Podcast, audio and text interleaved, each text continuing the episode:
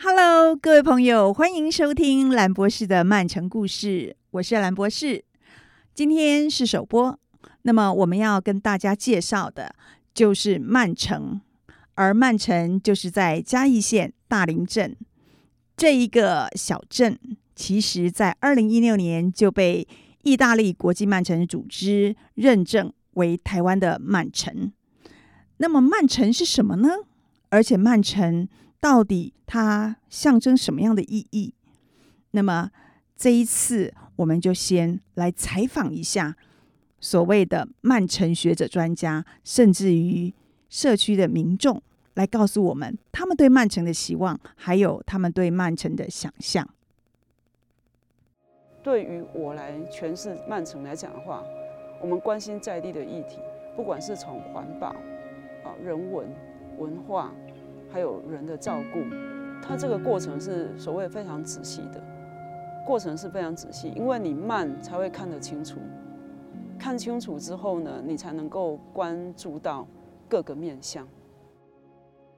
一九八六年的时候，Carol Puccini 看到整个呃麦当劳要到进到意大利，然后当然也审视到这样一个全球化标准化的东西会怎么样去影响意大利的呃文化跟尤其它的饮食。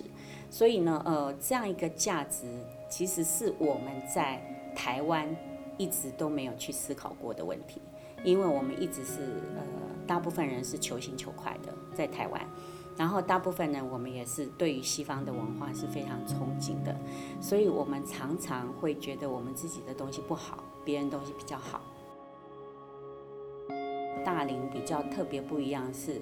庆幸它没有发展那么快，它还有一些部分保存乡村的风景。很多的三合院里面虽然住个老人，可是呢，它的整个风貌是呃还在的。你走在其中，你会觉得呃那个是一个呃世外桃源的感觉。它的建筑物的保存，它比较是属于农村生态，很多的农村风貌，比如说竹笋田这样一个东西还保留住。以前小时候的环境很好，出去。可以采一些野果吃啊，啊都很很安全、很健康啊，不会说，哎那个喷，像现在出去，哎然后你们知道喷农药不？啊我也不知道安怎不？后来就发现以前我们还可以就是去抓抓青蛙什么有的没有，现在都看不到了，现在那个蝌蚪什么都看不到了。有虫它就除虫，这是惯性的。可是问问题是我们自然农法就是说，我们有虫，可是我们会有另一种虫。会去吃它，可是这个虫可能对这个植物是有益的。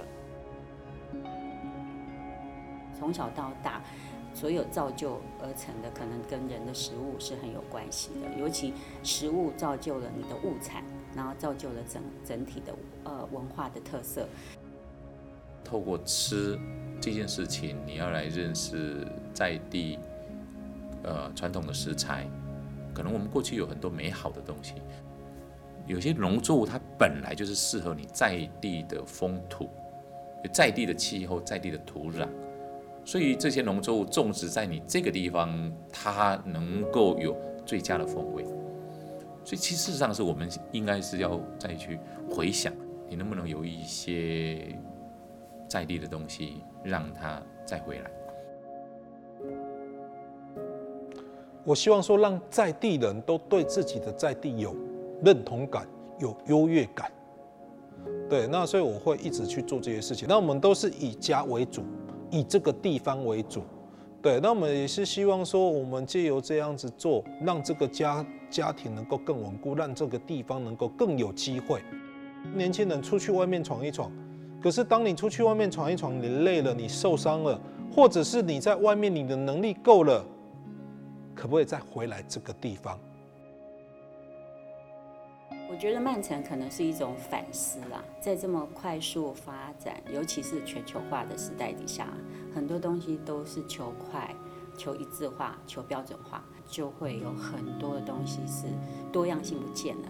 而这个多样性是包含这个地方的特色，或是自己的价值，或是甚至呢，呃，过去一直保留下来的东西，它就不见了。我们到底是谁？我们到底需要什么？真正的我们是谁？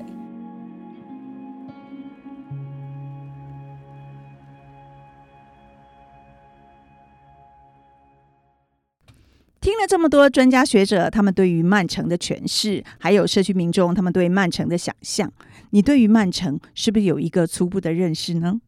感谢您收听故事 IMG 兰博士的曼城故事，我们下回见哦，拜拜。